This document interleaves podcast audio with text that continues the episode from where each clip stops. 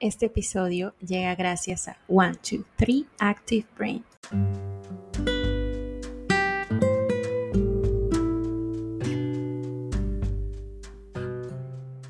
¿Te sientes afortunado? Ser bueno en algo y que te apasione es imprescindible para encontrar el elemento, pero no es suficiente. Llegar hasta allí depende fundamentalmente de la opinión que tengamos de nosotros mismos y de nuestra vida. El elemento también es una cuestión de actitud. Cuando a los 12 años John Wilson entró a la clase de química en el Instituto para Chicos de Scarborough en un lluvioso día de finales de octubre de 1913, no tenía forma de saber que su vida estaba a punto de cambiar por completo. El experimento que ese día se hizo en clase consistía en demostrar que al calentar un recipiente con agua, este burbujea hasta la superficie. Algo que los estudiantes de este colegio y de escuelas de todo el mundo llevan haciendo desde hace mucho tiempo. Sin embargo, el recipiente que el profesor le dio a John para que lo calentara no era como los que habían utilizado los estudiantes de otras partes. Contenía por equivocación algo más volátil que el agua. Resultó que en el recipiente había una solución líquida errónea porque un ayudante de laboratorio se había distraído y había colocado una etiqueta equivocada en la botella. Cuando John lo calentó con un mechero Bunsen, el recipiente explotó.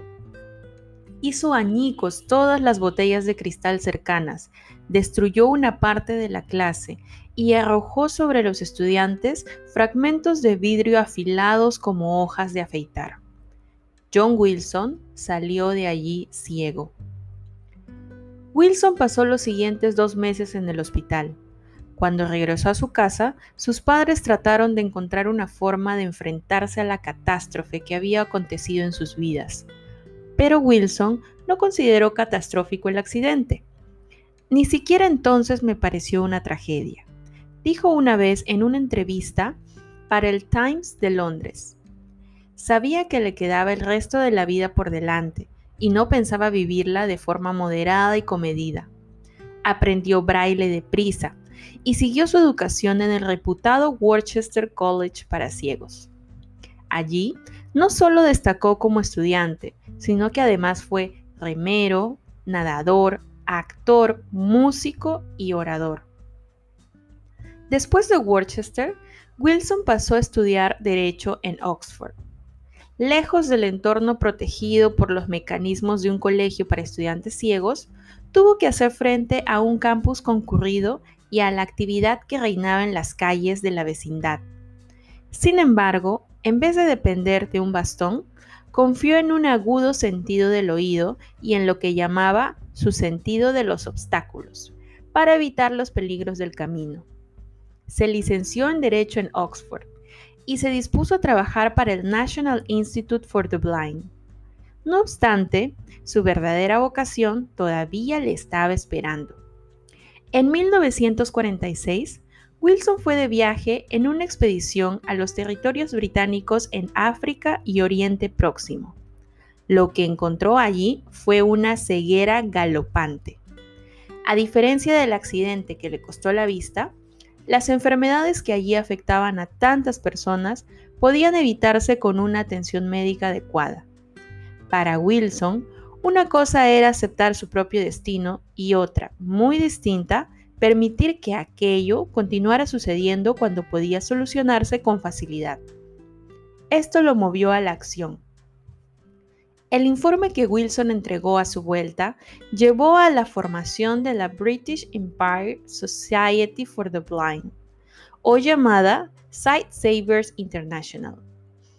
Wilson fue director de la organización durante más de 30 años y realizó cosas dignas de mención durante su cargo.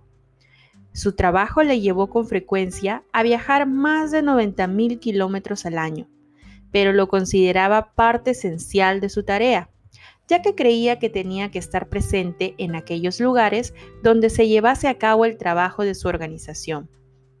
En 1950 vivió junto a su mujer en una choza de barro en una zona de Ghana, conocida como el país de los ciegos, porque es una enfermedad causada por las picaduras de un insecto, había dejado ciego al 10% de la población. Puso a trabajar a su equipo en el desarrollo de un tratamiento preventivo de la enfermedad, comúnmente conocida como ceguera de los ríos. Utilizando el fármaco mestizán, la organización vacunó a los niños de los siete países africanos golpeados por la enfermedad y casi la erradicó. A principios de los 60, la ceguera de los ríos estaba prácticamente bajo control. No es una exageración decir que generaciones de niños africanos pueden agradecer el hecho de ver a los esfuerzos de John Wilson. Con la dirección de Wilson, la organización llevó a cabo 3 millones de operaciones de cataratas y trató a otros 12 millones de personas que corrían el riesgo de quedarse ciegas. También administró más de 100 millones de dosis de vitamina A para prevenir la ceguera infantil y distribuyó paquetes para el estudio de braille a las personas afectadas de toda África y Asia.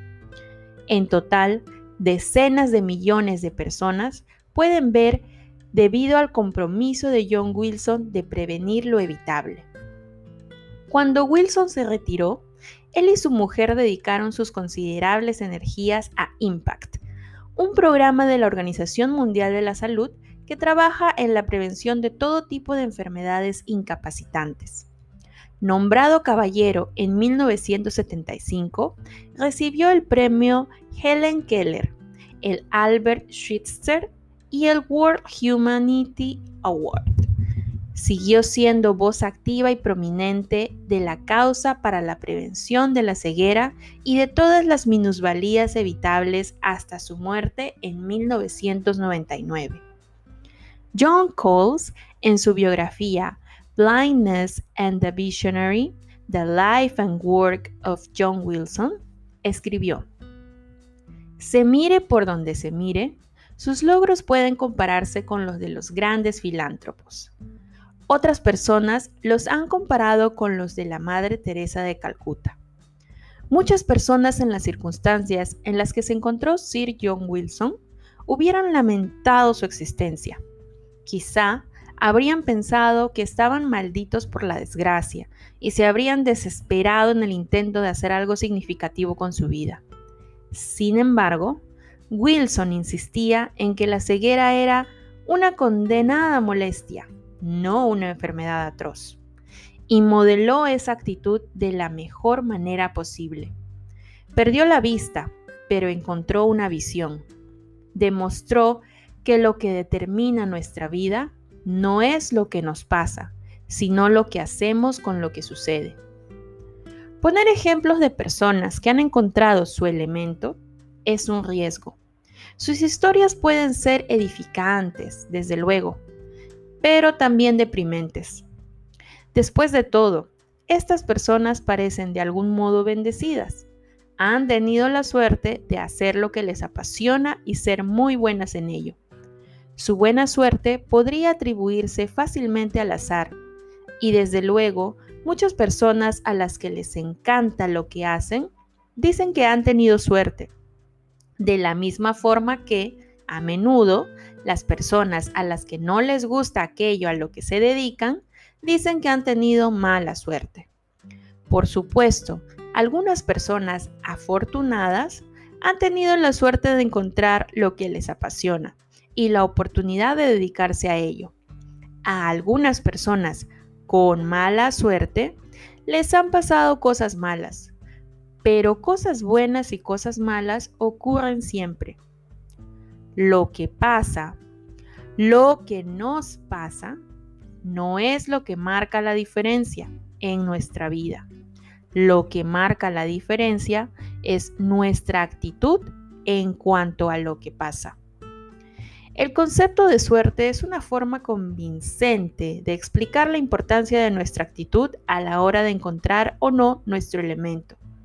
Describirnos como personas con buena o mala suerte indica que simplemente somos beneficiarios o víctimas del azar. Pero si estar en tu elemento fuese solo una cuestión de suerte, todo lo que podrías hacer es cruzar los dedos y esperar a tener suerte tú también. Pero se trata de mucho más que tener buena suerte. El estudio y la experiencia demuestran que a menudo la gente afortunada provoca su suerte con su actitud.